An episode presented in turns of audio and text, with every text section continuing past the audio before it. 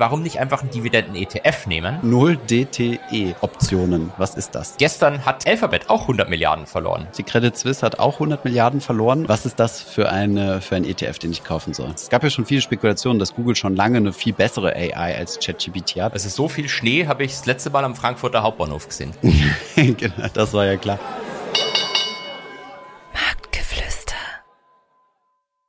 Hallo und herzlich willkommen zu dieser neuen Marktgeflüster-Folge Nummer 28. Wie bereits in der letzten Folge angekündigt, ähm, für mich aus dem Urlaub. Ich habe es geschafft, hier die ganzen Freunde äh, außer Haus zu beten, damit wir hier ganz entspannt unseren Podcast aufnehmen können. Hallo Holger. Hallo Thomas. Bist du enttäuscht, dass ich nicht von der Skipiste aus, äh, sondern tatsächlich aus einem Haus raus äh, mich melde? Ja, ich bin tatsächlich ein bisschen enttäuscht. Ähm, ich habe mir fast vorgestellt, da kommen wir, glaube ich, gleich zu sprechen drauf, dass du ähm, von so einem kleinen Toilettenhäuschen von der Skipiste aus den Podcast heute machst. Genau, da hat nämlich ein großartiger Fan von uns äh, eine, einen Instagram-Post gemacht. PK Grafik heißt der. Checkt das auf jeden Fall gerne mal aus, ähm, wo er ein schönes Gemälde gemacht hat, wie ich das äh, dort auf dem Toilettenhäuschen aufnehme. Warum auch immer. Also ist aber okay. Und ähm, wer steht Schlange dort? Äh, Jerome Paul heißt der Jerome? Ja, ne? Ja, ja. Äh, Frau Wächter, also Christine Lagarde. Im Hintergrund fliegt ein Hubschrauber nach Davos. Und für mich das größte Easter Egg war, weil das ist ja so eine Slideshow, Markus äh, in Paris, der ja auch äh, nicht äh, für mich einspringen konnte. Und genau dieses Easter Egg habe ich zu meiner Schande nicht erkannt. Ich habe mich die ganze Zeit gefragt, hä, warum ist es plötzlich so ein Typ da in Paris? genau, genau. Max hat auch einen lustigen Post von sich gemacht, wo er gesagt hat, äh, wenn, wenn er in Paris ist, Expectations und dann dieses Video, weil, äh, dieses Video, dieses Bild, weil er sitzt da so ganz schön auf einer Terrasse mit einem Gläschen Wein in der Hand, mit Blick auf den Eiffelturm und dann so versus Realität, der sitzt da mit einem Sandwich in der Hand auf einer Parkbank. Aber man hat den Eiffelturm zumindest gesehen. Äh, stimmt, stimmt, da hat den Eiffelturm. Hat er dich reingetaggt, ja? Ja, oder ich habe es zumindest von mir aus gesehen, ich weiß schon gar nicht mehr. Sehr gut, sehr gut. Okay, von daher, ähm, ja. Und äh, in diesem Kontext für all diejenigen, die ja das Video sehen, äh, habe ich mir natürlich, äh, habe ich mich natürlich nicht lumpen lassen, euch mich genau so zu setzen, dass ihr den Ausblick seht, den ich habe. Ähm, nicht Großartig. schlecht, äh, muss ich sagen. Ich bin, äh, ich bin äh, ziemlich begeistert, so mit 360 View auf die Berge. Und ähm, ich, ja. ich muss ehrlich gesagt gestehen, ich bin so jetzt ein bisschen neidisch sogar. Also so viel Schnee habe ich das letzte Mal am Frankfurter Hauptbahnhof gesehen. genau. Das war ja klar. Ja, wir haben äh, Glück hier tatsächlich mit dem Wetter. Also ich bin ja äh, erst dritte Saison Skifahrer. Bist du Skifahrer? Ähm, ich kann mich auf diese Ski stellen. Ich komme irgendwie den Berg runter. Ich glaube, es sieht aber nicht elegant aus.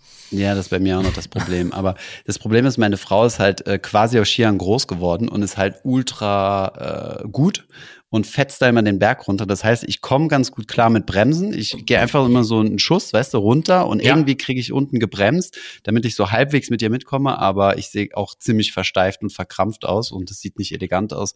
Aber Hauptsache, man kommt runter, ja. Weißt du, was ich da immer am deprimierendsten finde? Wenn wir mhm. dann auf so einer Skipiste sind und dann komme ich so mit Mühe und Not ein bisschen voran und dann schießt bei mir meistens dann irgend so ein kleiner zweijähriger Hamburger so, auf genau. Snowboard vorbei. Es ist völlig irre. Genau, genau, genau. Es ist richtig krass, ja. Also Kinder sind echt zu beneiden, was sowas angeht. Also das ist wirklich so, die können, glaube ich, noch nicht laufen, da sind die schon auf den Skiern drauf. Ja. Also das ist schon, das ist schon ziemlich geil, ja. Ja, so einmal im Jahr kann man das machen. Das ist schon eine coole Sache. Ich muss mir jetzt ein bisschen heute die Knie schonen, weil durch meine steife Stellung äh, fetzt es halt bei mir voll in die Knie rein. Aber gut. War das die so Entschuldigung das gegenüber deiner Frau, dass du da heute daheim bleiben musst wegen den Knien? Nee, nee, ach, wir haben heute einen wir haben heute einen Rest Day. Die gehen jetzt Eisstock schießen. Ich weiß nicht, ob du das kennst. Das ist, ähm, das ist wie Curling, nur ohne Besen. Also du schrubbst davor halt nicht. Ja, weil. Also so, ja. so sehe ich das. Ich hoffe, wir haben kaum Schweizer, die uns zuhören, weil die fühlen sich sehr wahrscheinlich direkt beleidigt, aber so, so habe ich es zumindest empfunden, ja. Ja, jetzt habe ich aber noch eine letzte wichtige Frage. Ähm, ja. Ist Arno auch mit im Urlaub dabei? Ja, Arno ist auch mit im Urlaub und hat ungefähr dasselbe Skile. Zugegebenermaßen, er ist ein bisschen besser. Das sage ich jetzt nur, weil ich weiß, dass er diesen Podcast nie hört. Sonst würde ich das natürlich nie so öffentlich zugeben. Aber er ist ein bisschen besser im Ski als ich, aber hat ungefähr gleich viel Erfahrung, ja. Genau, von daher ist Finanzus jetzt quasi lahmgelegt. Markus in Paris, äh, wir beide hier in ähm, in, äh, in der Schweiz. Wobei das stimmt auch nicht ganz. Wir haben jetzt einen Girokonto-Vergleich gelauncht. Will jetzt nicht mehr dazu sagen, sonst, sonst müssen wir den Werbe, den Werbetag ziehen. ja, und das Lindner-Video ist gestern äh, online gegangen. Und ich habe gesehen, es gibt eine neue Podcast-Folge. Ähm, äh, ihr habt ja doch jemanden, der, der Stellung hält. Mona, oder? Ähm, weiß nicht, ob Mona eine, eine, nee, Mona ist auch im Urlaub tatsächlich. Sie ist in Vietnam, aber Jule hat, äh, ah, äh, ist unsere neue Podcast-Hostin, genau, ja. Und die, äh, die produziert ganz fleißig, das stimmt schon. Sie hat auch eine riesen Mail. Wir hatten einen Workshop mit ihr, wo wir darüber gesprochen haben, wie wir den Finanzus-Podcast verbessern können. Und äh, da hat sie eine riesen Mail geschickt mit ganz vielen Punkten. Und die habe ich aber extra noch nicht geöffnet, weil da will ich ein bisschen äh, Kopf frei haben, um das durchzugehen. Bevor es weitergeht mit der Folge, noch ein kurzer Werbeeinspieler, denn dieser Podcast ist freundlicherweise gesponsert durch den Discount Broker Just Trade. Den Frankfurter Broker mit dem grünen Logo kennt ihr vielleicht schon. Sie haben sich bereit erklärt, hier diesen Podcast jetzt in der nächsten Zeit exklusiv zu sponsern. Holger und ich kennen Just Trade ziemlich gut. Holger hat dort zum Beispiel auch ein eigenes Depot. Und bei Just Trade könnt ihr kostenlos handeln, also könnt kostenlos an drei Börsen handeln. Alles, was dazu kommt, ist der marktübliche Spread, aber den bezahlt ihr bei allen Brokern. Das ist nämlich das, was die Börse einnimmt. Also an sich keine Orderprovisionen seitens des Brokers. Und eine Besonderheit bei Just Trade ist, dass das nicht nur auf einen Börsenplatz ist, wie man das von den Neo-Brokern kennt, sondern dass ihr hier tatsächlich drei Börsenplätze habt und dementsprechend für für eure Kaufs- und Verkaufsorder auch drei Preise habt und hier arbitrieren bzw. vergleichen könnt. Ihr bekommt bei Just Trade alles, was das Herz begehrt. Ihr bekommt dort Aktien, ETFs, aber natürlich auch Derivate wie zum Beispiel Zertifikate und Kryptowährungen und es gibt auch viele Wertpapiere im Sparplan. Wenn ihr Just Trade noch nicht kennt, solltet ihr das Angebot auf jeden Fall mal auschecken. Schaut dazu einfach mal in die Show Notes. Dort findet ihr einen Link zum Frankfurter Broker. Werbung Ende. Ja, was steht sonst an? Ah ja, das Lindner-Interview, da wolltest du drüber sprechen. Äh, ich oh ja. Bin, ich, ich, bin, ich bin gespannt. Wie gesagt, nochmal kleiner Disclaimer vorab. Wir hatten das Problem mit der Heizung, ihr erinnert euch. Und äh, deswegen ist die Aktienrente leider sehr, sehr kurz gekommen. Aber ich finde, du, du hast äh, interessante Fragen gestellt. Ähm auf die er leider nicht so ganz deutlich geantwortet hat, insbesondere was die Kostenquote vom Kenfo betrifft, oder? Hm. Ja, äh, da war er tatsächlich ein bisschen ausweichend. Ähm, weiß jetzt nicht genau, warum, die Schwierigkeiten dahinter. Ich wurde ja gebrieft von einem gewissen H. Goldgraf ähm, in einer gewissen Weise. Und ähm, ja, es ist äh, schade, dass das nicht öffentlich gemacht wird. Jetzt muss man auf der anderen Seite aber sagen, ich war selbst ein kleines bisschen verwirrt gewesen, ähm, weil für mich war diese Aktienrente ja immer was ähm, sollte ja immer das schwedische Modell nachgemacht werden. Tatsächlich geht es bei der Aktienrente aber eher um so einen Stützpfeiler für die normale Umverteilungsrente. Was heißt Umverteilungsrente? Ja. Äh, das heißt ja Ponzi, nicht. Umlageverfahren. Ponzi Scheme. Ponzi, genau. für, die, für die normale Ponzi-Rente. Das heißt, es geht hier noch gar nicht darum, dass du dir einen eigenen Topf aufmachst, so wie das ja in Schweden der Fall ist. In ja. Schweden zahlst du ja 2,5 Prozent von deinem Brutto in eine private Altersvorsorge ein. Und das ist ja dann, ein, also darfst dir dann, ich glaube, aus 800 äh, Fonds und ETFs darfst du dir was aussuchen. Und wenn du dich weigerst, was auszusuchen, kriegst du den Standardmodell der, Schwe äh, der, der Schweden, nämlich den AP7, so heißt der. Und das ist halt ein gigantischer Fonds, der gemanagt wird auch durch den Staat, also nicht durch den Staat selbst, aber im Endeffekt ein Staatsfonds, aber nichts anderes halt normaler Investmentfonds, der hat halt eine ganz normale TR, ich glaube, von 0,17 Prozent. Und äh, so transparent äh, ist es in, äh, in der deutschen Aktienrente, wie sie jetzt vorgesehen ist, leider noch nicht. Ja. Ähm, und äh, ich glaube, so das, die eine Frage hat, hat, hat er nicht direkt, glaube ich, verstanden, wie du es gemeint hast. Und zwar hattest du ihm äh, gegenüber erwähnt, dass der Kenfo ja im Wesentlichen wie äh, die Benchmark performt. Mhm. Und ähm, ab dann aber noch die Kosten hat. Und daraufhin mhm. hat er geantwortet, man kann ja die Performance vom Kenfo jetzt nicht unbedingt nehmen, die sei ja gut und man mhm. kann die nicht unbedingt vergleichen, weil die Aktienrente würde ja nicht in Anleihen investieren. Ähm, und das genau, stimmt natürlich, ja. also die, die, da kann man davon ausgehen, dass die vielleicht volatiler, aber besser performt, aber das ändert mhm. ja nichts an dem Problem, dass ähm, der Kenfo anscheinend im Moment immer noch so aufgebaut ist, dass er trotz dem großen personellen Overhead äh, im Wesentlichen wie ein ETF aus Aktien und ein ETF aus Anleihen performt. Genau, also eine Benchmark, also Benchmark-Performance heißt ja die Benchmark, die du dir steckst, ne? Und dann ist ja egal, ob da jetzt mehr Anleihen drin sind, weil du kannst ja dann eine Benchmark aussuchen, in der mehr Anleihen drin sind oder die diese Benchmark selbst bauen. Ja, ja das stimmt schon. Also ja, es ist noch ein kleines bisschen intransparent. Ich wollte jetzt, also ich konnte ehrlich gesagt auch nicht äh, deutlich weiter nachbohren oder so, aber wir können da sicherlich vielleicht mal eine Frageliste machen und das rüberschicken. Aber ich will das Ding auch ehrlich gesagt nicht schlecht reden, weil das auch so ein bisschen. Nein, ich auch nicht. Ähm, so ein bisschen, äh, also ich glaube, ich habe so das Gefühl, es gibt eine andere Erwartungshaltung, wenn ich ein Interview mit einem Politiker führe oder auch wie das damals mit der EZB war, als wenn ich mit anderen Leuten ein Interview führe, wie wenn ich dich jetzt zum Beispiel interviewen würde. Da ist der Anspruch, ähm, dass man kritisch ist und Dinge äh, so ein bisschen kaputt redet, oder das heißt kaputt redet, oder versucht, das Haar in der ja. Suppe zu finden, viel, viel höher, als wenn ich jetzt irgendjemanden einlade und äh, dann versuchen muss, rauszufinden, was der für unanständige Geschäfte macht. Gut, das wird mir bei dir jetzt ja wahrscheinlich nicht so schwer fallen. Aber äh, Stichwort Cayman Islands. Stichwort Cayman Islands, genau. Aber genau, der An die Anspruchshaltung ist da, glaube ich, so ein bisschen eine andere. Von daher will ich da auch ein bisschen die Balance halten. Ich bin ja, äh, wie gesagt, auch jetzt kein äh, Journalist, der irgendwie den Anspruch hat, irgendwas aufzudecken, sondern es geht ja vor allem darum, dieses Produkt äh, Aktienrente äh, erstmal zu verstehen. Und ähm, Genau, da ist natürlich auch trotzdem sinnvoll, die, die, die kritischen ja. Punkte dahinter nachzufragen. Aber ja, genau, schauen wir mal. Ich, ich finde ja, ehrlich gesagt, das ist auch immer wirklich wichtig zu betonen. Ähm, bei einem Politiker erwartet man ja scheinbar, und das ist, glaube ich, auch die, der falsche Erwartungshaltung in der Bevölkerung, man erwartet, wenn du dem jetzt eine Frage stellst, dass er eine Antwort hat. Und wie, Herr Lindner, hm. Sie wissen nicht die dritte Nachkommastelle der Kostenquote vom Kenfor, das kann ja nicht sein. Hm. Natürlich kann er das nicht wissen, also absolut. Hm. Ähm, was ja, ich genau. einen, einen letzten Gedanken, den fand ich ganz noch interessant. Ich habe ähm, diese Woche äh, endlich mal angefangen, mein erstes Hörbuch zu hören, mhm. ähm, nämlich das Buch von von Svensson, ähm, das mhm. äh, institutionelle Buch. Also das war quasi der Begründer des Yale Stiftungsfonds und die, ja. der Endowment Anlagestrategie. Und das sagt ganz am Anfang nochmal eine interessante Sache. Vielleicht muss man die auch äh, bösartig fast auf den Kenfo übertragen. Und zwar sagt er, die, die meisten Leute denken, dass der größte Unterschied im Finanzbereich zwischen Privatanlegern und Institutionellen liegen würde. Mhm. Und eigentlich äh, liegt der viel größere Unterschied zwischen den Anlegern, die die, ähm, die, die Manpower und die ähm, personale, kap personelle Kapazität besitzen, vernünftig aktives Management zu betreiben und denen, die das nicht können. Ähm, mhm. Ähm, und die das nicht können, inkludiert nicht nur Privatanleger zu großen Teilen, sondern eben auch ganz, ganz viele Institutionelle, die unbedingt aktiv sein wollen, aber für die eine passive Strategie deutlich besser geeignet wäre. Ich weiß es nicht, aber vielleicht ist, ist, wäre es für ein Kenfor auch besser, einfach diese zwei ETFs zu kaufen. Ja, ja, ich weiß nicht, ich weiß nicht, ob das mal vorgeschlagen wurde überhaupt oder ja, ich, ich weiß ehrlich gesagt gar nicht, was der Entscheidungsprozess dahinter ist. Also so sagen, wir machen das jetzt über den Kenfo weil der ist ja für Kernenergie verantwortlich. Ich weiß jetzt nicht, ob das der erstbeste war, der geeignet ist, ob es da andere gibt oder ich könnte mir auch gut vorstellen, dass sich da große Institutionelle gemeldet haben, zum Beispiel so eine, keine Ahnung, Allianz Global Investors oder sowas oder gigantische deutsche Asset Manager, die sich gemeldet oder meinetwegen BlackRock, die wären sicherlich auch bereit, das zu machen. Und äh, die Größenordnung 10 Milliarden ist für die ja nicht, ist für die ja eher so ein Klacks. Ja, Wo, wobei man ähm, natürlich jetzt sagen muss, der, wenn der Lindner sagen würde, die BlackRock managt jetzt die Aktienrente, dann kannst du das Projekt wahrscheinlich gleich begraben. Natürlich, ähm, dann nee, das die Bevölkerung nie akzeptieren. Nein, das ist klar, aber ähm, vielleicht bei, bei der Allianz oder so, ist ja immer noch ein deutscher Großkonzern.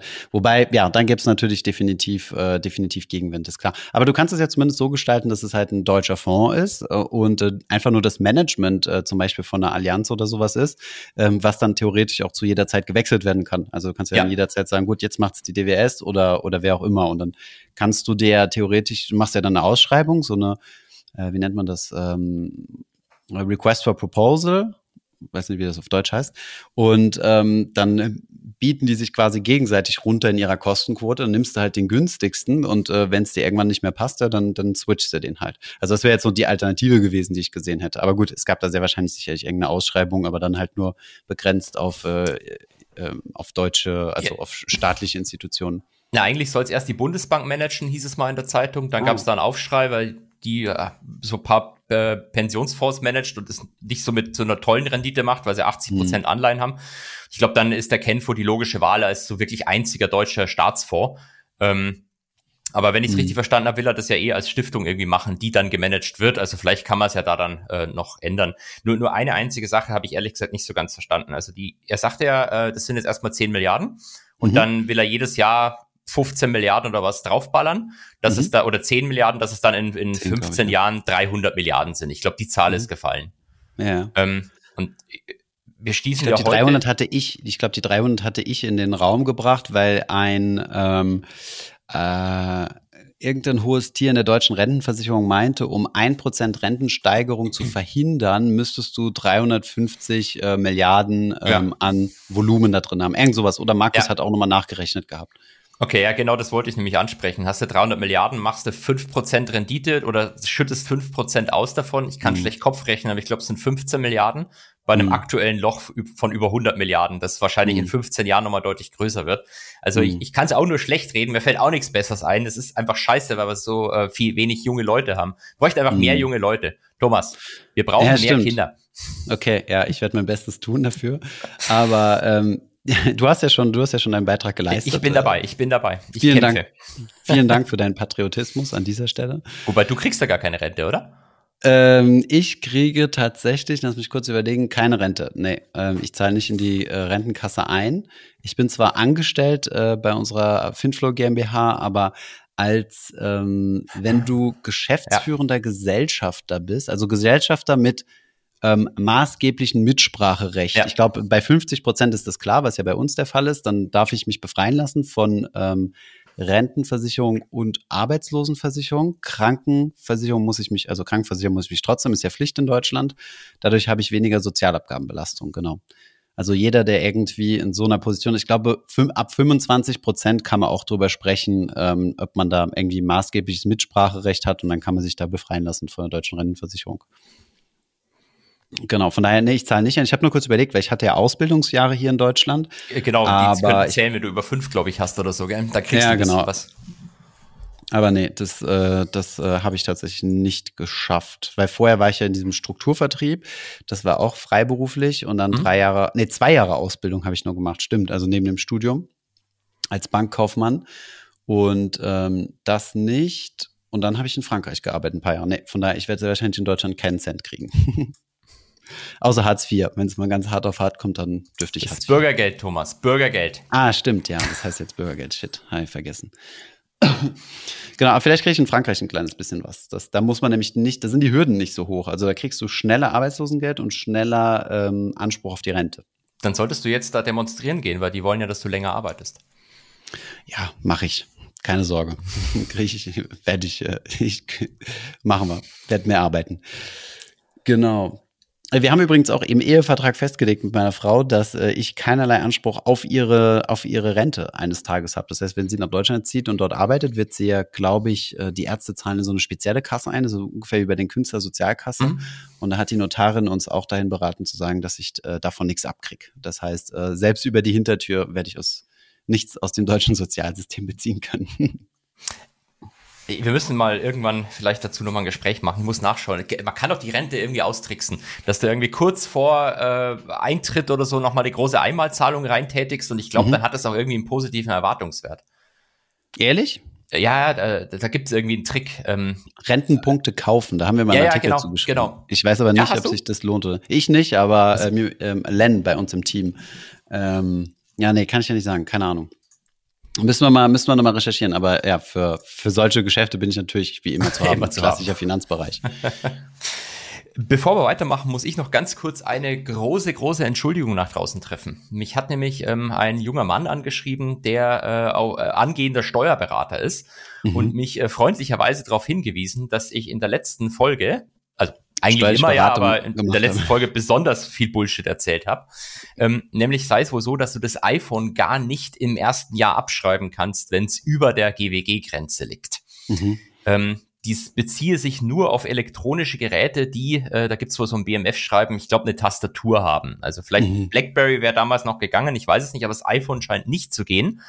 Ähm, da möchte ich äh, einen Aufruf an meinen Bekanntenkreis tätigen, denn ich kenne ein paar Leute, die es gemacht haben und wo es durchgegangen mhm. ist. Also ich weiß nicht, vielleicht haben die Finanzämter da nicht genau nachgeschaut, aber ähm, also hier offizielle Aussage von einem angehenden Steuerberater, iPhone im ersten Jahr abschreiben, nur wenn unter der GWG-Grenze. Okay, ähm, also Ankündigung an deine Freunde. Was ist die Ankündigung, dass du sie äh, bald verpfeifen wirst im Finanzamt? Äh, sie können schon mal ihre Selbstanzeige bereitstellen, sonst werde ich mich ans Finanzamt wenden. Okay, sehr gut. Unser Steuerberater äh, hat man den, äh, den charmanten Ausdruck Prüferfutter äh, geprägt.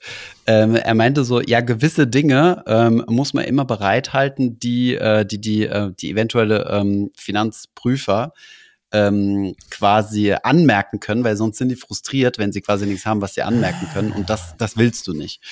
Ähm, von daher kann man vielleicht das in einmal abgeschriebene iPhone so benutzen, so dass dann, wenn es dann zu einer Betriebsprüfung kommt, äh, die Prüfer sagen, nee, geht so nicht. Und dann sagst du, ja, okay, schade, dann zahle ich halt für das iPhone Steuern.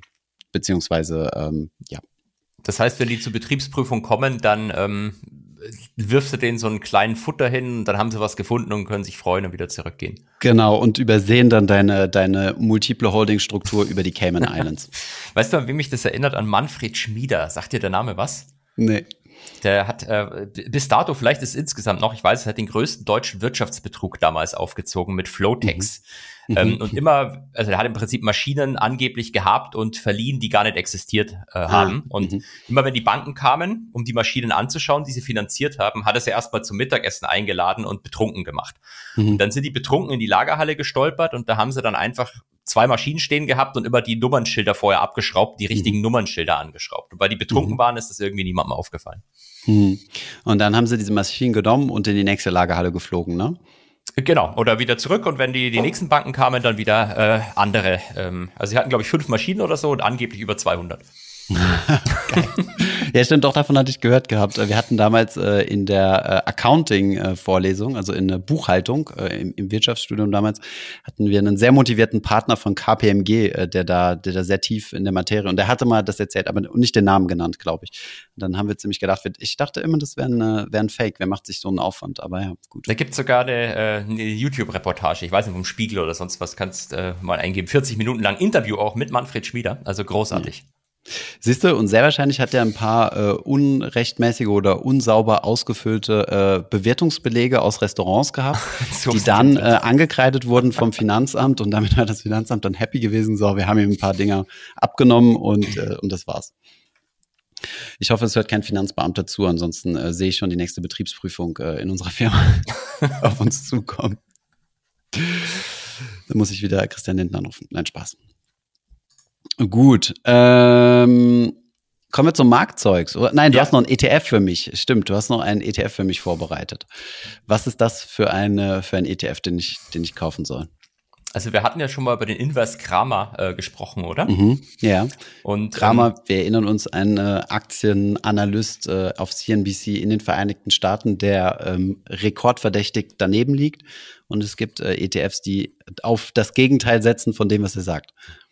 Und jetzt gibt es sogar äh, ETFs, die wahrscheinlich noch bessere Performance versprechen, mhm. nämlich den ETF mit dem Ticker NANCE und den ETF mit dem Ticker Cruise. Und zwar. Ich kann mir schon ähm, vorstellen, was dahinter steckt. sollen diese ETFs einfach die ähm, offenbarten, die müssen das ja bekannt geben nach einer gewissen Zeit, die offenbarten Trades von beiden Parteien im US-Kongress widerspiegeln. Also Nance ist natürlich benannt nach der Top-Traderin Nancy Pelosi. Ähm, mhm. Ähm, die es äh, sogar geschafft hat, dass wegen ihr damals oder wegen ihrem Mann verboten wurde, dass äh, Kongressmitarbeiter oder Kongressabgeordnete an IPOs teilnehmen dürfen. Also es gab mhm. schon mal ein extra Gesetz gegen sie. Mhm. Und äh, dann Cruz ist benannt nach Ted Cruz, ähm, mhm. dem äh, texanischen äh, republikanischen Senator, dessen Frau bei Goldman war oder ist und der auch von Goldman äh, bezahlt und gesponsert wurde im Wahlkampf. Mhm. Ähm, der wohl auch ganz gute Trades immer zum richtigen Zeitpunkt abschließt. Und davon kannst du jetzt auch profitieren, Thomas. Und du kannst äh, einen ETF kaufen, der das quasi nachtradet. Anscheinend, ja.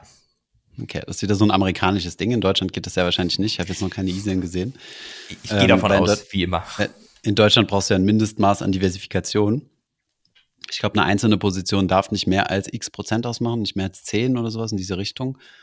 Ähm, von daher brauchst du ja mindestens mal 10 Aktien drin und ähm, ja, gibt noch so ein paar andere, andere Bestimmungen diesbezüglich. Aber ja, okay, spannende Sache. Bin mal gespannt, wie das Aber Ding das performt. Glaube ich, äh, glaub ich, das kannst du umgehen mit den einzelnen Positionen, weil es gibt ja Schweiz-ETFs. Und da glaube ich, haben, ähm, wie heißt diese Nestle, Roche und Novartis zusammen mhm. schon äh, meist so 50 oder 60 Prozent. Aber keine Ahnung, ich äh, bin kein ETF-Experte. Bin eigentlich ein Nix-Experte. Nichts Ex doch, du bist Experte in, äh, in äh, einem Thema, was wir uns gleich anschauen werden. Da hast du ein großartiges Video produziert. Aber ich würde vorher noch mal in das, ja. äh, ins Marktzeugs reingehen.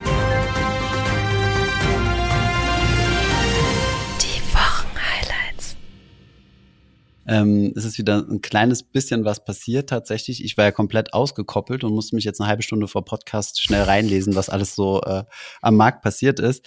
Ähm, ziemlich tragisch das mit dem Erdbeben. Das habe ich, äh, eh, muss ich zu meiner Schande gestehen, gestern erst mitbekommen, dass da ein, ein krasses Erdbeben in Türkei, Syrien und noch ein drittes Land, Libanon, war, glaube ich, auch betroffen. Ähm, das ist schon ziemlich crazy. Das habe ich im Radio gehört hier in der Schweiz, weil ähm, ähm, Berg, äh, Bergrettungstruppen dorthin mhm. gegangen sind und erzählt haben, dass sie dort äh, Leute ähm, ausgraben. Also das finde ich schon, finde ich schon krass. Da gucke ich mir, sobald ich zurückkomme, auch mal an, was man da machen kann, äh, spendenmäßig, um das zu, zu supporten. Aber ja, hat jetzt ein bisschen weniger mit dem Markt zu tun, aber trotzdem wichtig zu erwähnen, glaube ich. Ansonsten, was gibt's markttechnisch? Ich lasse dir mal den, Vor den Vortritt in deiner Lieblingskategorie.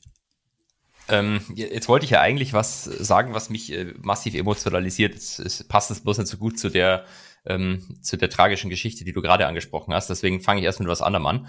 Ähm, es gab ein paar Fed-Speaker. Der Herr Paul hat eine, äh, eine, ein Interview gegeben. Da hatte irgendwie jeder Angst, dass er was Böses sagen konnte. Hat aber wieder Disinflation gesagt, also fallende mhm. Inflation und hat nicht kritisiert, dass die Financial Conditions, nämlich wie leicht sich Unternehmen und Privatmenschen refinanzieren können, dass die eigentlich wieder lockerer geworden sind, was nicht das Ziel der FED ist und was daran liegt, dass der Markt steigt. Und jeder hatte gedacht, das hat, das hat er angemerkt oder hat er nicht? Nein, er hat, hat, nichts dazu gesagt. Und okay. ähm, die Leute hatten aber so Angst.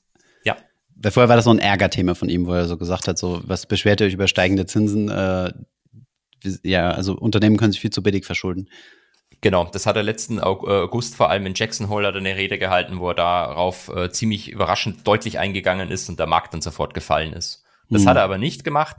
Stattdessen hat er oder haben sich andere Leute aus dem FOMC, aus dem Gremium, das die Zinsen festlegt, nach vorne gewagt und ähm, ich möchte besonders betonen, das fand ich am bemerkenswertesten, der Neil Kashkari, das ist der mhm. Minneapolis-Fed-Chef, auch Ex-Goldman, mhm. ähm, hat sich über seine gefrorene Lasagne beschwert. Und zwar ist er gefragt worden, ob das Inflation sich doch entspannt. Und da sagt er, nee, äh, weil die gefrorene Lasagne, die er immer kauft, die hat früher 16 Dollar gekostet und jetzt kostet sie 21 Dollar. Und das zeigt ihm, dass Inflation immer noch hoch ist und das ist das Maß, auf das er persönlich schaut. Das okay. Dementsprechend, Thomas, ab jetzt das Leben von, äh, wie viel gibt's? Drei oder 30 Millionen Amis oder so? Wird ähm, durch die gefrorene Lasagne. Die gefrorene Lasagne vom Herrn Kashkari ab jetzt bestimmt, ja. Und wenn so er jetzt es. erst herausfindet, dass dort auch Pferdefleisch drin ist, dann, dann ist alles vorbei. ist da Pferdefleisch drin in Lasagne? Nein, das, das gab es doch mal diesen Skandal in Deutschland, dass Pferdefleisch in der Lasagne drin war und es dann äh, äh, Deutschland und sogar europaweit, glaube ich, gab es da diesen, diesen Skandal und alle waren völlig empört. Stimmt, stimmt. Wobei man sagen muss, also in Frankreich gibt es auch Pferdefleisch-Steaks und ähm, ja, von daher hat mich das persönlich damals weniger geschockt, aber ich kann natürlich, äh, ich kann natürlich immer nachvollziehen, dass es äh, ein bisschen äh, unangenehm ist, wenn dein Haustier auf einmal im, in deinem Essen zu finden ist. Der Franzose in dir ist da lockerer, was Essen betrifft, oder? Also ihr habt, ihr habt ja angeblich, ich weiß es ja nicht, aber Nationalgerichte, die auch mit anderen Tieren zu tun haben. Ja, Schnecken. Also ich esse ganz gern Schnecken als also in Wirklich? Paris. Ja. Ähm, ansonsten Froschschenke esse ich keine mehr, weil das halt echt die ultimative Tierquälerei ist. Habe ich aber auch schon mal gemacht. Ähm, genau, ansonsten Gänsestopfleber, also ja, ich bin da, bin, hab mich da schon dran gewöhnt. So. Ich als ehemaliger Veganer äh, sag echt? nichts. Bist du ehemaliger Veganer? Ich bin ehemaliger Veganer, ja. Ich war, war ganz okay, lange krass. und jetzt ganz, ganz selten gibt's hier noch wieder mal ein bisschen Geflügel oder Fisch. Ah, sehr gut, sehr gut. Der ist löblich auf jeden Fall. Also ich bin jetzt, ich folge jetzt auch einigen so Tierschutzkanälen äh, auf YouTube und so, weil ich das halt super interessant finde. Und äh, achte jetzt auch viel mehr darauf, was für ein Fleisch ich, ich esse und versuche es natürlich zu reduzieren. Aber gut, äh, ähm, ja, es ist nicht leicht, glaube Also ich persönlich finde es nicht leicht, ja. Da, darf ich dir bei der Gelegenheit eine ethische Frage stellen? Ja, mach mal. Ähm, es heißt doch, man solle Insekten essen. Ja. Weil das besser ist. Ja. Als eine Kuh. Mhm. Und ich, ich stelle mir, also jetzt mal ohne Scheiß, ich stelle mir die ethische Frage, ist es ethischer, eine Million Insekten umzubringen, als eine Kuh? Ja, das weiß ich nicht. Zum, ich auch nicht, aber es ist eine Frage, die ich noch nirgendwo beantwortet gelesen habe. Ich glaube, es geht äh, ehrlich gesagt um die Leidensfähigkeit. Ich glaube, dass Säugetiere leidensfähiger sind, so wie wir Menschen, also auch Säugetiere das empfinden und das Insekten, dass das da ein bisschen äh, ja, aber ich, also dass die ja, weniger ja, nee, das, leiden. Das stimmt. Das ist, glaube ich, aber ich weiß nicht, keine Ahnung. Nicht so klar, ob die auch so ein Schmerzempfinden haben. Das, das weiß man irgendwie nicht. Ja. Ähm, naja. ich, äh, ich weiß aber auch nicht, keine Ahnung. Auf jeden Fall die ähm, gefrorene Lasagne vom Herrn Kashkari, das wird das sein, was in Zukunft den, äh, die Trajektorie der Leitzinsen in den USA steuert. Sehr gut, du hast sehr gut wieder die Kurve zum Thema gekriegt, großartig.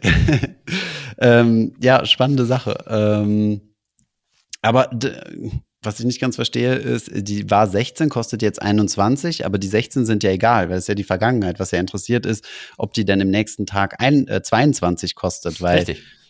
Ähm, Disinflation heißt ja nicht, dass es billiger wird. Und ich glaube, das haben viele Leute noch nicht verstanden. Also wenn die jetzt sehen, ähm, die Inflation kommt runter. Übrigens sind wir damit auch schon fast wieder bei der nächsten News, nämlich German Inflation hits five-month low, also fünf Monate Tief, Tiefpunkt mit 9,2 Prozent Inflationsrate im Januar versus 9,6 Prozent im Dezember letzten Jahres. Ähm, denken manche Leute, ja cool, jetzt ist endlich mal die Belastung rum, aber das heißt eigentlich nur, dass es langsamer teurer wird. Aber das heißt ja nicht, dass es günstiger wird. Also nicht Deflation. Da habe ich manchmal so ein bisschen das Gefühl, das haben die wenigsten Leute bisher gecheckt, oder? Ist das eine Prüfungsfrage bei dir? Tatsächlich sprechen wir auch über solche Sachen. Ähm, genau, dass, äh, dass die Inflationsrate, dass sie runterkommt, reicht ja, dass die Preise nicht verändern. Mhm. Und das, glaube ich, hast, hast du recht, da glaube ich, äh, habe ich auch schon oft erlebt, dass das, äh, glaube ich, die Leute nicht unbedingt immer sofort äh, verstanden haben. Das ähm, heißt, die Lasagne wird jetzt immer auf 21 Dollar bleiben. Also er braucht nicht mehr hoffen, dass die nochmal auf 16 runtergeht. Sonst ist es nämlich ein anderes Problem. Dann haben wir ja Deflation und das wäre ja auch keiner. Wobei du hattest tatsächlich über Jahre in den USA bei Gütern tatsächlich Deflation. Und das Einzige, mhm. was den Index hochgehoben hat, waren äh, Dienstleistungen, bei denen du ah, eher ja. Inflation hattest. Ich glaube, du hast sogar zwei Prozent Güterdeflation ungefähr gehabt. Ähm, was aber auch dadurch zustande kommt, dass in den Inflationsraten sogenanntes hedonisches Adjustment durchgeführt wird. Mhm. Also dein, dein iPhone wird zwar jedes Jahr teurer, aber es ist ja besser. Mhm. Es hat ja mehr Kameras und deswegen wird es im Inflationsindex wird's billiger, weil die genau. Lebensqualität genau. durch die siebte Kamera so deutlich wird. Genau, genau. Also ich habe mir äh, von meinem äh, Neffen, neun Jahre alt ist er und äh, großer Apple-Fan, erklären lassen, warum ich mir ein iPhone 14 kaufen sollte, verglichen mit meinem iPhone 11. Und tatsächlich gibt es dort die, die Notch, äh, das also dieses kleine, ja. diese kleine Bar mittendrin. Und die ist jetzt dynamisch, so dass ich daneben quasi angezeigt bekommen kann, ob mein Wecker aktiviert ist oder nicht. Da gibt's ganze YouTube-Kanäle, die sich nur mit diesen Änderungen beschäftigen, mit diesen bahnbrechenden Veränderungen, muss man ja ganz äh, offen zugestehen und äh, die, die natürlich völlig logisch nachvollziehbar sind, warum ich mir jetzt nochmal für 1300 Euro oder was weiß ich, wie viel das jetzt kostet, ein neues iPhone kaufen soll. Von daher, dieser technische Fortschritt, den kann man hier und da mal in Frage stellen, würde ich jetzt behaupten. Dann müsstest du mal mit den Leuten sprechen, die die Inflationsindizes berechnen. Ja, es ist mir jedenfalls, also wie, wie macht man sowas? Also das muss man ja irgendwie an harten Zahlen festhalten, also so Speicherkapazität oder so. Ich glaube nicht, dass die die iPhone-Notch bewerten, oder? Ich, ich fand das iPhone nicht, rund damals cooler als das eckige jetzt. Äh, das ist jetzt wenig, es ist jetzt teurer geworden. Nein, ich sag mal, also ist ja völlig subjektiv. Ich, ich muss aber noch eine wichtige Ergänzung zu dem durchführen, was du gesagt hast. Ähm, ja. Hast du die Inflationszahl ausgesprochen gerade? Ich bin mir nicht sicher. 9,2. Genau. Jetzt gibt es mit Sicherheit Leute, die geben das auf Google ein und sagen, oh lololol, die sind ja Idioten. Das stimmt ja gar nicht. Die Inflation mhm. ist noch 8,7. Mhm. Äh, du, äh, vielleicht den, den Unterschied dazu. Es gibt ja den VPI, den Deutsch, die deutsche Inflation, und dann gibt es den, den HVPI, harmonisierten. den harmonisierten. Mhm. Und die englische Presse, genau wie die EZB und du, schaut mhm. auf den Anführungszeichen richtigen, nämlich den HVPI. Äh, in Deutschland schaut man aber noch ganz oft auf den VPI und der Stimmt. liegt tatsächlich bei 8,7 jetzt. Stimmt, stimmt, stimmt. Da hätte ich mal vergleichen sollen mit was wir in den letzten Podcast-Folgen genutzt haben. Zumal wir ja in unserer ETF-Suche beziehungsweise auf unserer Webseite auch den normalen VPI benutzen, den deutschen. Und harmonisiert heißt, heißt ja einfach nur, dass der quasi auf europäischem Niveau harmonisiert wird, so dass du einen französischen HVPI mit einem deutschen und einem italienischen vergleichen kannst. Ja. Da sind sich also quasi die Statistiker einig darüber, ob die iPhone Notch eine technologische Erweiterung ist oder nicht. Wobei ich, ja, ich lehne mich jetzt zu weit aus dem Fenster, ähm, was die nee, äh, exakt, ich bin, die Warenkörbe sind, glaube ich, trotzdem noch unterschiedlich. Ah, ähm, auch okay. beim, beim HVPI dachte ich mir, dass es so sei, ähm, dass äh, durchaus individuelle, äh, kulturelle Dinge mehr berücksichtigt werden. Also wenn man jetzt mal plakativ ist, in Deutschland sind halt die Kartoffeln drin und in, Itali in Italien die Nudeln. Die Pasta. Die Pasta. Die haben bewusst nicht ein bisschen mehr Wein, bei den Deutschen mehr Bier. Stimmt, genau. Das ist ein noch schönerer Vergleich. Und in Frankfurt. Ja, aber gut, das macht ja irgendwo auch Sinn, ne? sowas mit zu berücksichtigen. Ja. Weil sonst wäre es ja unfair, wenn du äh, quasi den Bierpreisanstieg, äh, den, äh, keine Ahnung, den, den Spaniern in Rechnung stellen. Wobei die Spanier trinken, glaube ich, gar nicht so wenig Bier. Aber das den Franzosen in Rechnung stellen würdest. Ab jetzt werden alle Index-Mietverträge werden nur noch an den Bierpreis auf der Wiesen gekoppelt. Ja, genau. Oh Gott, dann haben wir ganz schön hohe Inflation. Das sind wir zweistellige Inflation. Denke ich. Okay, ja, was haben wir sonst noch? Ähm, du hast noch was, naja, oder? Hier, Genau, äh, unser, also ich finde diese Adani-Story ziemlich beeindruckend. Ähm, die haben wir jetzt schon, ich glaube, drei Podcast-Folgen lang hat uns das verfolgt. Also Hindenburg Research, Shortseller aus New York, haben einen gigantischen Report. Wir haben ja vor zwei Folgen, glaube ich, mal durchgezählt, wie viele Wörter das waren. Ich glaube, die haben auch noch mal nachgelegt und haben weitere Reports veröffentlicht. Und ähm, Adani-Gruppe angegriffen. Und das hat jetzt ziemliche Wellen geschlagen, muss man sagen. Ne? Also es gab jetzt einen Margin Call auf einen Loan, also auf einen Kredit von 1,1 Milliarden, glaube ich, von Deutsche Bank, Barclays und Citibank. Ähm, und Adani hat sich direkt dazu entschieden, ja, wir zahlen den jetzt komplett zurück, obwohl er nur, in Anführungszeichen nur, hätte 500 äh, Millionen an Cash hinterlegen müssen, weil der Aktienkurs ziemlich abgeschmiert ist.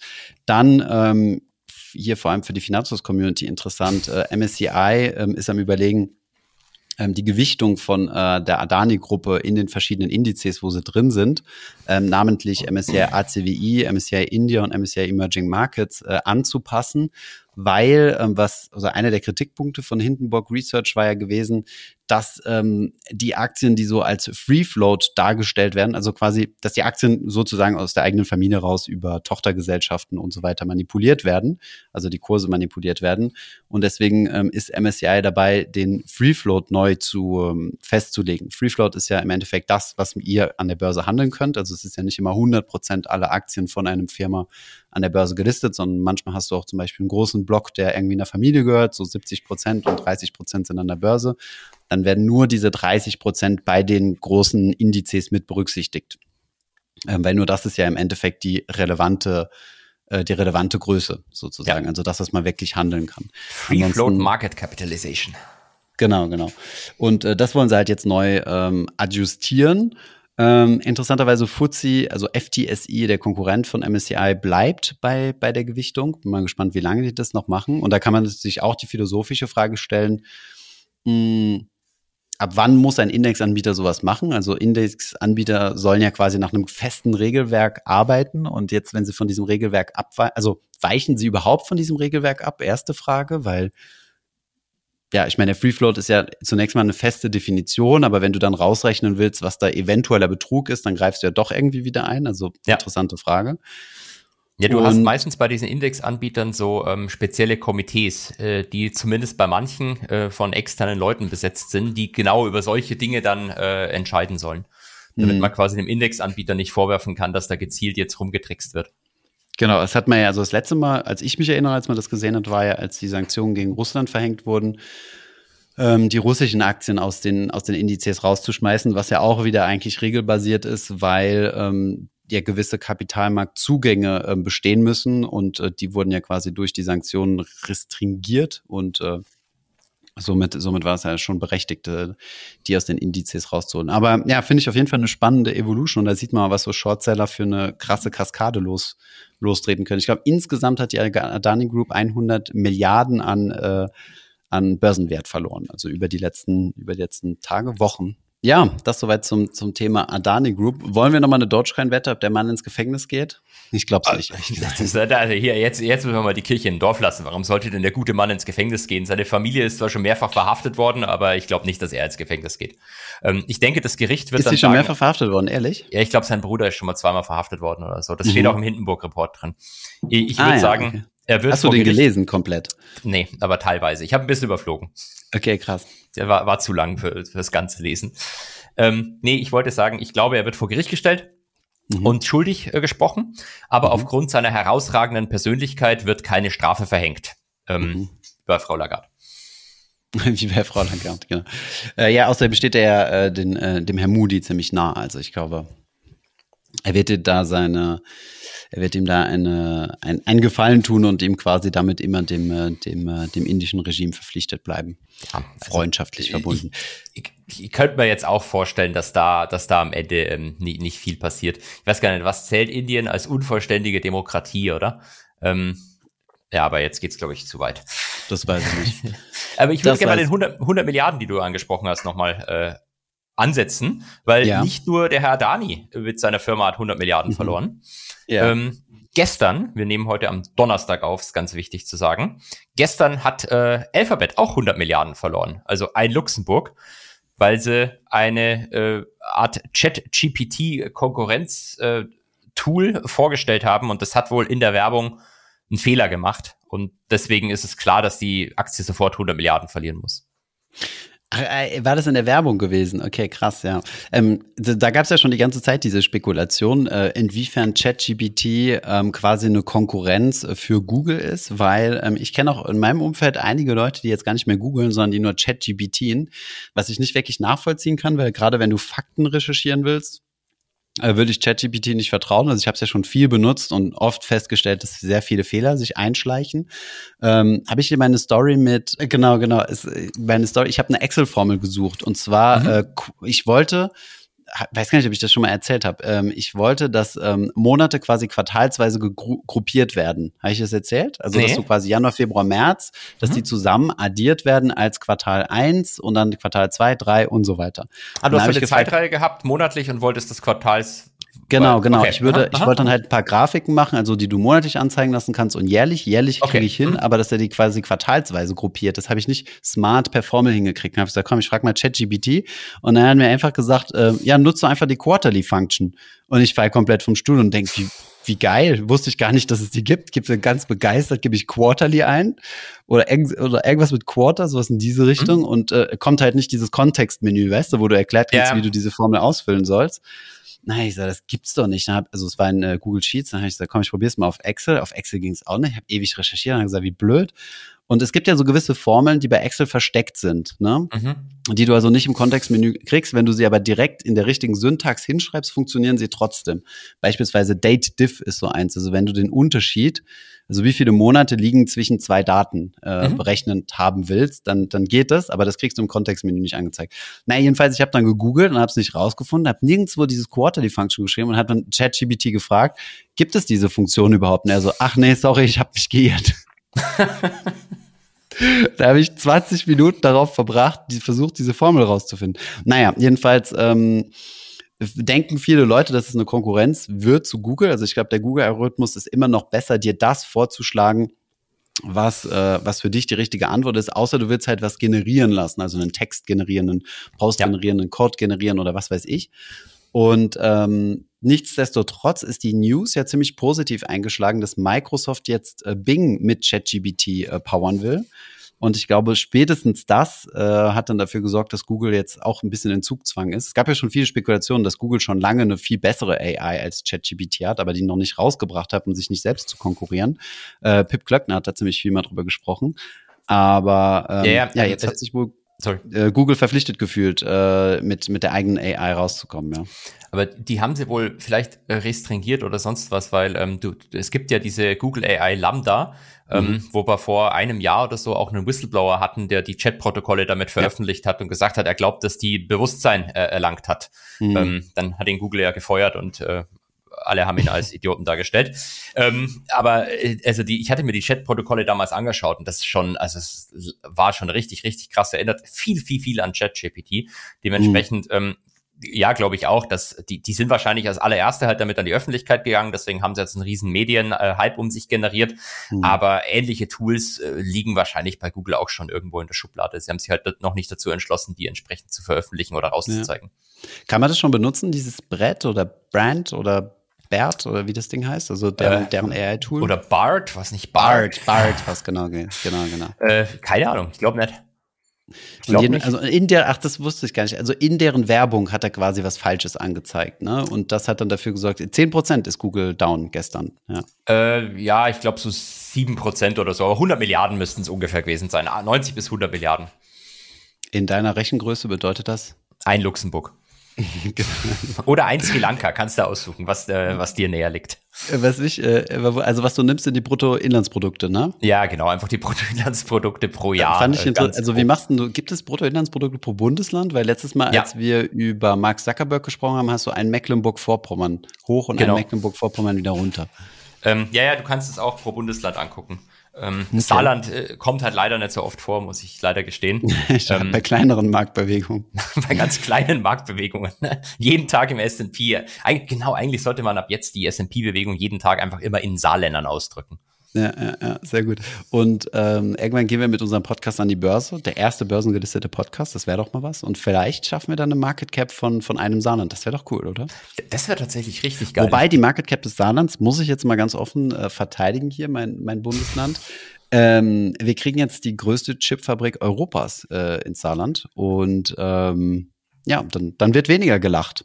Von wem ist die? Von den? Von irgendwelchen Amis. Ich weiß aber nicht mehr genau, wie die heißen. Und ich habe ja, damals hatte das ja. Saarland war ja auch quasi in der Endauswahl gewesen, wo die Tesla-Fabrik hinkommt. Hat dann äh, den Zuschlag hat dann leider äh, Berlin-Brandenburg gekriegt. Ist, ist glaube ich Brandenburg, ja, die Tesla ist gar nicht ja. in Berlin. Und ähm, ja, das Saarland war scheinbar auch in der engeren Auswahl, ja. Und ihr seid ja nicht mal das kleinste Bundesland vom BIP her. Ich habe gerade extra nochmal nachgeguckt. Nee, welches ist es? Bremen sehr wahrscheinlich. Bremen. ja. Schön, schön. Na gut, ähm, was haben wir noch? Ach so, ja, wo wir gerade von 100 Milliarden sprechen, es gibt auch noch hier quasi für mich eine lokale News. Die Credit Suisse hat auch 100 Milliarden verloren und zwar 100 Milliarden Asset under Management. Ähm, das hat ziemlich für Druck gesorgt. Ähm, 10 Prozent ebenfalls runter. Also wir beschäftigen uns jetzt nur noch mit Aktien, die 10 Prozent intraday verlieren. ähm, haben ihre Zahlen veröffentlicht und haben den größten Verlust seit der Finanzkrise gemacht von 1,5 Milliarden US-Dollar. Das ist natürlich schon extrem für, also auch für so eine Großbank wie die Credit Suisse.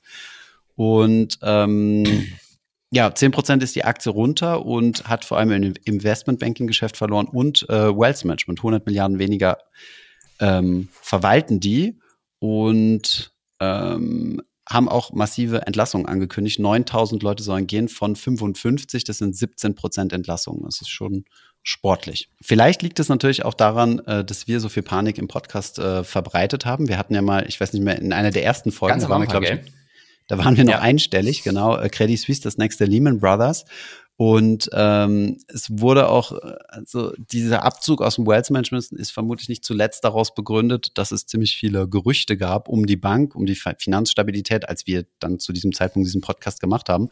Und vielleicht haben wir den einen oder anderen äh, Multimillionär oder Milliardär dazu bewegt, sein Geld von der Credit Suisse abzuziehen. Von der ähm, Holger, müssen wir uns mal ganz offiziell bei der Bank entschuldigen, falls es da zu Geldabzügen äh, aufgrund unseres Podcasts kam. Äh, du, ich äh, nehm, äh, möchte mich da nicht einreihen in die Entschuldigung. Ich würde sagen, selber schuld. Ich habe bei denen mal interviewt für ein Praktikum und habe das Praktikum nicht. Okay, gut, dann, äh, dann nehmen wir die Entschuldigung zurück. Das war aber äh, zur Verteidigung der Credit Suisse, muss ich sagen, das war 2008 ähm, mm. im Herbst. Äh, und zwischen, nach dem Interview ist dann, äh, was in den USA bei dieser Bank äh, Lehman Brothers passiert und dann mhm. äh, haben sie die Praktikumsstelle nicht mehr besetzt. Ach so, okay. Ja, gut, das ist ja, das ist ja noch in Ordnung, wenn du eine Praktikumsstelle nicht kriegst, weil die Stelle aufgelöst wurde. Ja. Aber seitdem, ganz kurz, lass mich noch nachschauen, seitdem ist der Aktienkurs um über 90 Prozent gefallen. Selber Schuld, Credit Suisse. Ja, ja, siehst du mal. Gut, äh, ich glaube, dieses Marktthema, äh, wobei, das können wir auch noch schnell ansprechen. Äh, muss, Rothschild. Muss. Rothschild, genau. Stimmt, sonst, sonst kriegen wir es in den Titel nicht rein. Und Rothschild im Titel ist natürlich äh, Pflicht, ist ja ganz klar. Äh, genau, die Rothschild Bank wusste ich gar nicht, dass die in Frankreich an der Börse gelistet ist. Ähm, also es gibt ja verschiedene Rothschilds, aber wir reden vom Rothschild und Co. oder Rothschild und C, wie das in Frankreich genannt wird. Ja. Ähm, sehr renommierte Investmentbank. Ähm, ich habe tatsächlich sogar zwei Freunde, die dort arbeiten, immer noch. Also ich hatte mehr Freunde, die dort gearbeitet haben, aber die haben so ungefähr so einen Durchlauf äh, wie bei Goldman, wenn nicht noch höher. Also ähm, da, da ist man relativ schnell wieder weg aufgrund der Arbeitsbelastung. Naja, jedenfalls wollen die äh, wieder privat werden, also quasi von der Börse weg, also unlisted werden, sagt man richtigerweise. Hm? Und äh, sind dabei gerade am Reden mit verschiedenen reichen französischen Familien, unter anderem Familie Peugeot oder Familie und Familie Dassault, ähm, die das natürlich nicht kommentiert haben. Ähm, ja, von daher wird Rothschild bald nicht mehr an der Börse gelistet sein. Schade, ja, wobei ich nicht mehr wusste, dass es die gab. Die, äh, ja, die, die, die, die äh, Aktie ist jedenfalls seitdem äh, gut ab. Ich sehe gerade so, wie viel sind das ungefähr? Ich kann es natürlich Kopf rechnen. 15, zwischen 15 und 20 Prozent. Ja, ja, das kann ich mir vorstellen, weil das wollen die sich ja natürlich äh, gut bezahlen lassen, die aktuellen Aktionäre. Ähm, wobei da die Motivation dahinter würde ich immer ganz gerne wissen. Das sind ja Finanzprofis, ne? Und warum wollen die jetzt auf einmal privat werden? Das könntest du ja eigentlich nur dann machen, wenn du dir denkst, oder der beste Zeitpunkt, um eine Firma von der Börse zu nehmen, ist ja, wenn du denkst, dass die gerade günst, sehr günstig bewertet ist und die, du die Upside quasi privat halten möchtest. Von daher genau. ähm, sehen die da sehr wahrscheinlich noch ziemlich viel Potenzial äh, in, diesem, in diesem Geschäft. Haben, haben ja auch sehr wahrscheinlich stark verloren, oder? Jetzt im letzten Jahr, in 22. Nö, sind, sind gut ab. Ähm, ah, okay. das, äh, haben, haben wenig abgegeben. Ähm, jetzt müsste man sich natürlich fragen, warum, weil das Vieh-Einkommen im Investmentbanking geht wahrscheinlich nach unten. Hätte ich auch gesagt, ähm, ja. Aber äh, ich weiß nicht genau, ich hatte die früher mal, das, da hatte ich eine, eine grobe Echt? Idee. Krass. Ja, ja, da, hatte ich eine grobe Idee noch, wie groß, wie sich denn Einkommen so strukturiert hat. Die haben ja auch Asset Management. Ähm, mhm. Wir sind, glaube ich, im Bereich Alternatives auch gut unterwegs. Das ist ja. was, wo du das Geld halt eingeloggt hast. Ich ziehe meine Aussage zurück, dass die gut ab sind. Sie sind sogar mhm. im letzten Jahr slightly down, vielleicht so fünf Prozent. Aber mhm. jetzt nicht irgendwie ja, krass. Seit Jahresanfang dann sehr wahrscheinlich gut gewonnen, seitdem diese Gerüchte. Ja, genau. Ja. Genau. Genau, äh, die haben ja, die haben auch einen großen Private Equity Arm, das stimmt schon. Reines Asset Management sind ein bisschen schwächer als es gibt noch eine Konkurrenzfirma, die heißt Edmond Rothschild. Die ist ja tatsächlich sogar größer. Das sind, das ist quasi der Schweizer Rothschild Ableger. Äh, die sind im Asset Management deutlich stärker, aber im Investment Banking weniger stark. Ja. Und es Na gibt gut. den Londoner Rothschild auch noch, den äh, Investment Trust von Jakob Rothschild, der äh, von den anderen Rothschilds verklagt worden ist, dass er seinen Investment Trust nicht mehr Rothschild nennen darf. Deswegen heißt der jetzt RIT für Rothschild Investment Trust. Ah ja, okay, geil. Ja, das ist, ich glaube, äh, Rothschild und Co. und Edmund Rothschild haben sich auch schon ein bisschen äh, verklagt und so. Das gehört wohl zu, zur Familienpolitik. What the Finance? Na gut, ähm, verlassen wir diese Kategorie und kommen zur Kategorie What the Finance. Äh, ich habe nämlich gestern äh, nicht nur du schaust meine Videos, sondern ich habe auch dein Video gestern geschaut. Äh, warum auch immer. Äh, ich habe gerade hier den Kamin angemacht und dachte mir, komm, ich guck mal, was so, was so los ist. Hab dann in deine Story geschaut und gesehen, aha, Holger hat ein 17-Minuten-Video gemacht. Hochinteressant, kann ich echt nur jedem empfehlen. Packen wir in die Show Notes rein auf deinem Patreon, auf deiner Patreon-Page, wo du ähm, die neue Kultdroge äh, gezeigt hast, äh, wie, wie die funktioniert. 0D, äh, 0 DTE Optionen. Was ist das? Null DTE, Zero Days to Expiry Optionen. Also im Prinzip ähm, klassische vor allem Calls und Puts, ähm, mhm. aber mit einer sehr, sehr kurzen Restlaufzeit, nämlich ähm, im, im, Regelfall äh, ein Tag in Anführungszeichen. Also du kannst quasi ganz vereinfacht gesprochen auf den Endstart vom S&P heute wetten. Ob du glaubst, dass der nach oben geht oder nach unten geht. Und das kannst du jetzt äh, mit Optionen auf nahezu täglicher Basis machen. Und auch auf Einzelaktien, ne? nicht nur Indizes. Äh, das ist eine gute Frage, das weiß ich gar nicht. ähm, aber auf Indizes auf jeden Fall. Und bei Indizes spielt es wirklich eine, eine gewaltige Rolle, weil ähm, da hat dieses der Anteil von vom am Gesamtvolumen von S&P Indexoptionen, die gehandelt werden, liegen mhm. die äh, Zero Days to Expiries äh, schon fast bei 50 Prozent. Okay, krass. Ja, die Und, Hälfte, also die Hälfte ja. von allen Optionen, die gehandelt werden, sind mit einer Laufzeit von unter einem Tag. Genau. Okay, krass. Äh, wir hatten ja, ich weiß nicht, ob du dich erinnerst, aber in der letzten Folge mal kurz angesprochen gehabt, dass äh, letzte Woche, was vorletzte? Nee, letzte Woche, der, ähm, der größte Handelstag von, also der größte Derivate-Handelstag äh, der Geschichte äh, war, quasi ja. an, der, an der Wall Street. Spielen da diese Zero-Day-Optionen ähm, eine Rolle? Ja, auf jeden Fall. Also ähm, allein wenn man sich überlegt, dass die 50 Prozent vom Volumen im S&P ausmachen, ähm, spielen die natürlich da, äh, äh, sag ich mal, massiv mit rein. Hm. Okay, krass. Und du hast ja in deinem äh, Video auch eine, eine Grafik gezeigt, dass die, äh, das Interesse für diese Optionen ziemlich ab oder stark eingebrochen ist nach der Finanzkrise äh, oder in der Finanzkrise, wie eigentlich so ziemlich jedes Derivat. Äh, am stärksten getroffen hat es, glaube ich, äh, Zertifikate, die sich seitdem gar nicht mehr erholt haben. Und ähm, seitdem geht der Trend aber kontinuierlich nach oben, so dass wir da jetzt wirklich äh, letzte Woche den, den ultimativen Peak hatten. Ähm, daher meine Frage, also für unsere Hörer vor allem, ich habe ja dein Video gesehen, was hat das mit dem Markt zu tun? Also inwiefern beeinflussen diese Optionen äh, den Aktienmarkt?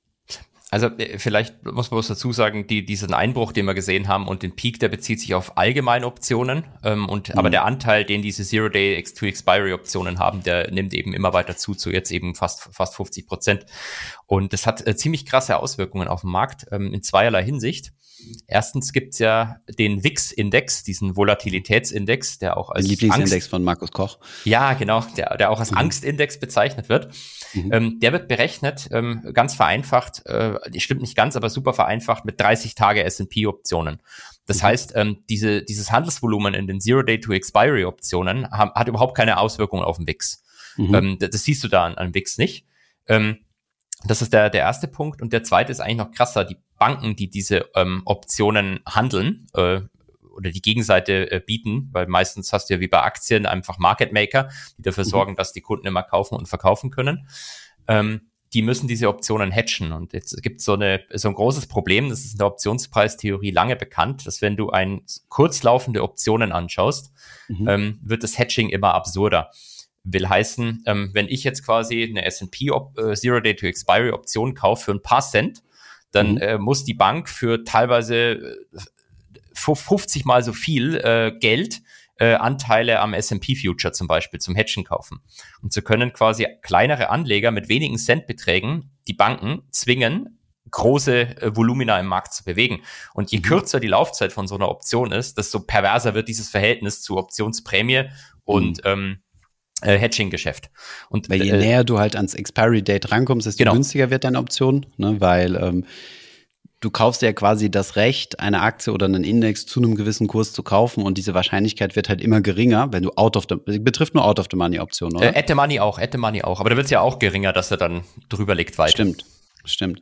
Ähm, also das, also du bist dann quasi weit von diesem Kurs entfernt und die Wahrscheinlichkeit ist ja extrem gering, äh, dass du diesen Kurs noch erreichst oder dass du dann noch ein Plus mit einem Plus genau. rausgehst. Genau. Ne? genau. Und deswegen wird die Optionsprämie auch von Tag zu Tag günstiger. Aber das Hedging, was du dagegen stellen musst, ist verhältnismäßig, also nimmt nicht in, im selben Verhältnis ab, wie, ja. ähm, wie der Optionspreis abnimmt ich, ich, ich kann es besser nicht erklären. Das ist die beste. Be äh, ich habe da in dem Video, glaube ich, rumgeeiert, wie ich das erkläre. das ist die beste Bezeichnung. Ich, ich, äh, nee, ich finde gut. Zusammen. Ich, ich finde es nee, gut. Ich, würde dich, ich würde dich zukünftig auch immer gerne den deutschen Martin Schreli nennen, weil ähm, der macht ja großartige Tutorials äh, online auf YouTube mit seiner Gitarrensammlung im Hintergrund, macht der komplette äh, Modelings von Firmen, also meiner Meinung nach viel zu wenig Aufrufe für das, was er tut. Aber gut, das sind so vier Stunden Excel-Modeling-Tutorials.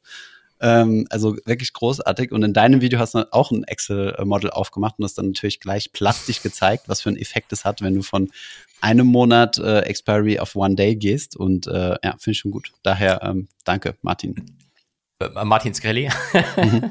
Äh, lass mich bloß noch eine Ergänzung machen, weil das Problem wird quasi doch schlimmer, wenn du die Option kaufst äh, dann müssen die Banken als Absicherung das Underlying kaufen mit mehr mhm. Volumen, wie du auch äh, wunderschön formuliert hast. Und dann steigt das Underlying, dann muss die Bank nachkaufen. Ohne dass neue Optionen gekauft werden, muss sie mhm. quasi den, den Kurs hochchasen und nach unten geht's genauso. Und das mhm. erhöht einfach teilweise so tägliche Schwankungen extremst. Ja, jetzt gibt es bestimmt viele Hörer, die sich denken, ähm, warum machen die das? Also Weil warum macht eine Bank sowas? Gut Geld verdienen. Sonst würden sie es nicht tun. Das ist die einzige Antwort, die man darauf genau. geben kann.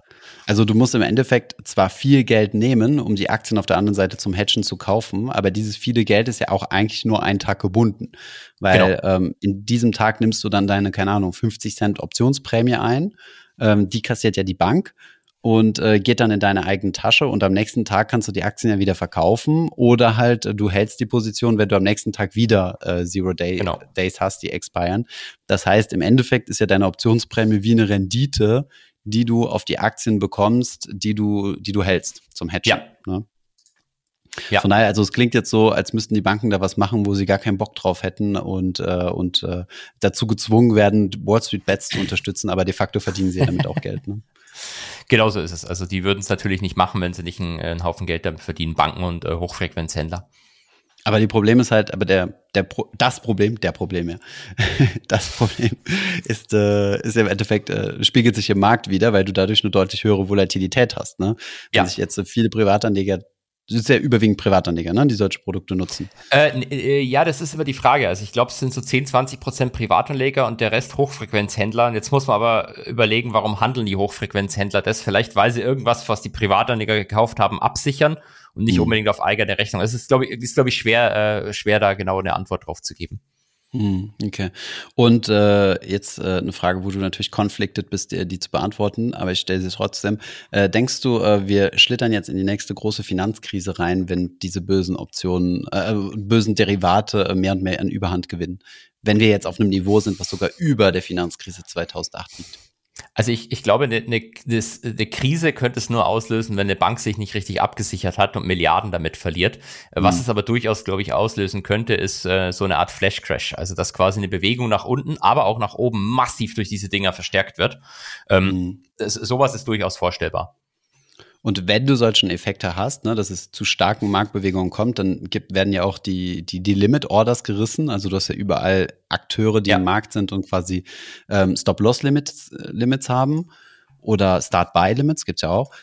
Und ähm, wenn du dann unter diese Schwelle fällst, werden quasi dann jede Menge Portfolios aufgelöst, was wiederum diesen, diesen Effekt beschleunigen kann. Ne? Ja, also theoretisch ähm. hat es äh, durchaus Fucker-Potenzial und ich verstehe auch ehrlich gesagt nicht, warum man sowas äh, erlaubt. Vor allem, dass Privatanleger das wohl über Robinhood auch noch handeln können.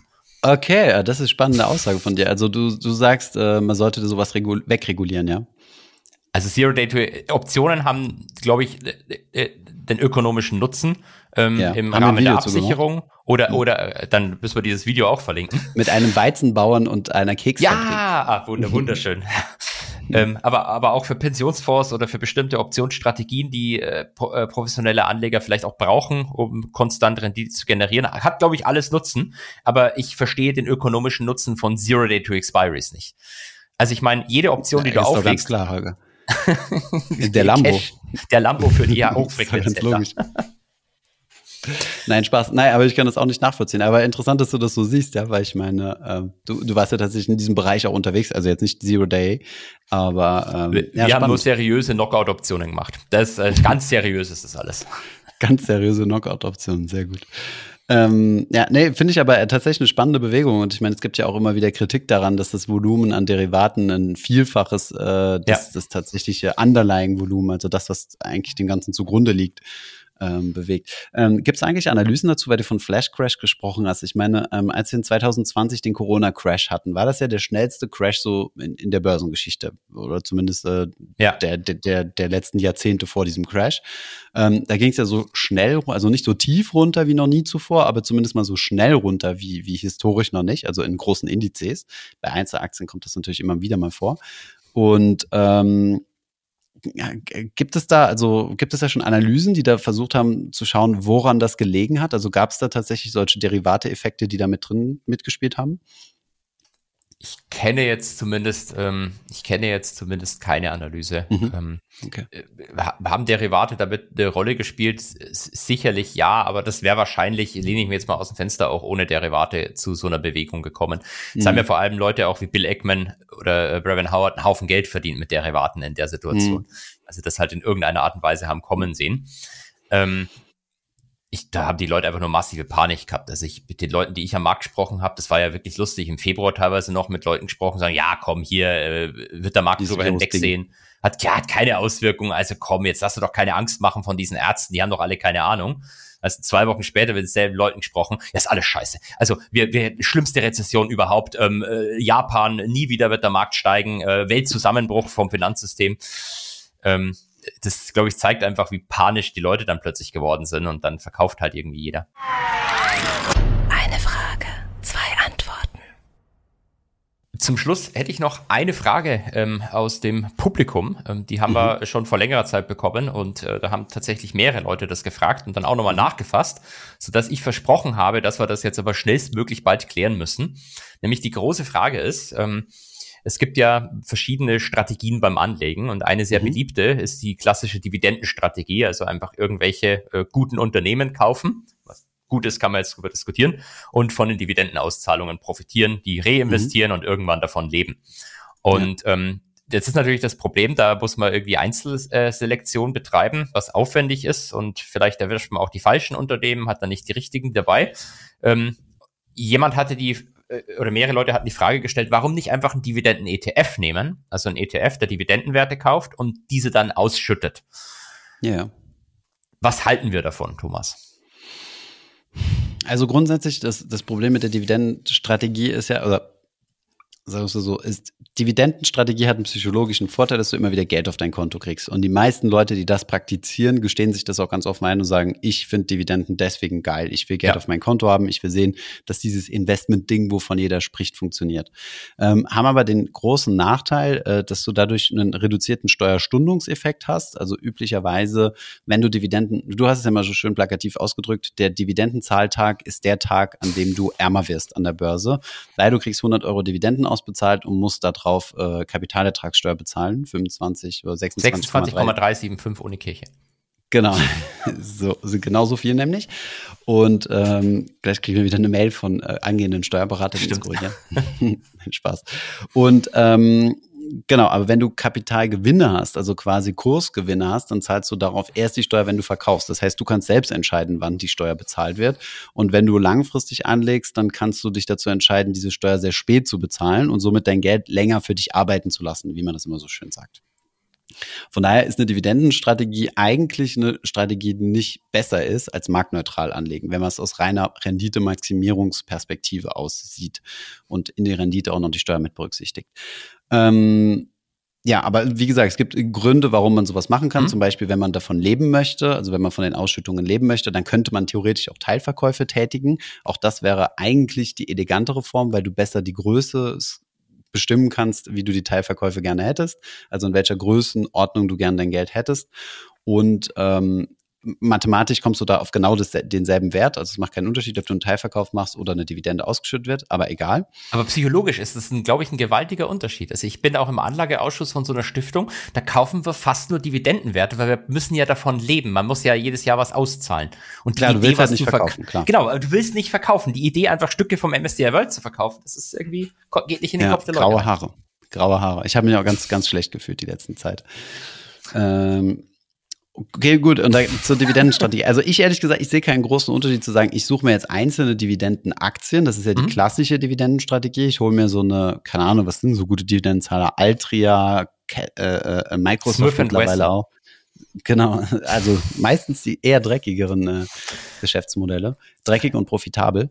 Oder ich nehme mir einen Dividenden-ETF, also einen ETF, der quasi selbst das Kriterium sich auferlegt, äh, in dividendenstarke Aktien zu investieren und spare mir dann das Filtern. Ich glaube, steuerlich kommst du eigentlich auf dasselbe raus. Nee, das stimmt nicht, weil du hast noch eine Teilfreistellung bei den ETFs, also 30 Prozent äh, Teilfreistellungsquote, die du bei den Einzelaktien nicht hast.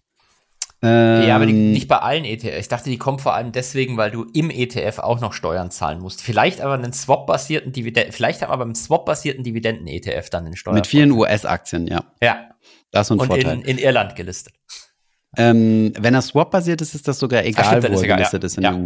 Ja, das ist immer so steuerliche, steuerliche Feinheiten. Aber nee, ich ehrlich gesagt, ich sehe jetzt keinen Unterschied. Also ich glaube, in die ETFs zu investieren oder in Einzelaktie ist, ist einfach so eine Entscheidung, wie hätte ich es gerne. Ja, also ich hätte es zum Beispiel gerne in einem ETF, weil da muss ich mir keine Gedanken machen, in welche Aktien ich investieren soll. Und andere Leute wollen sich die Aktien selbst aussuchen, oder? Also ja. warum ist das eine, eine Versus-Frage, das eine versus das andere?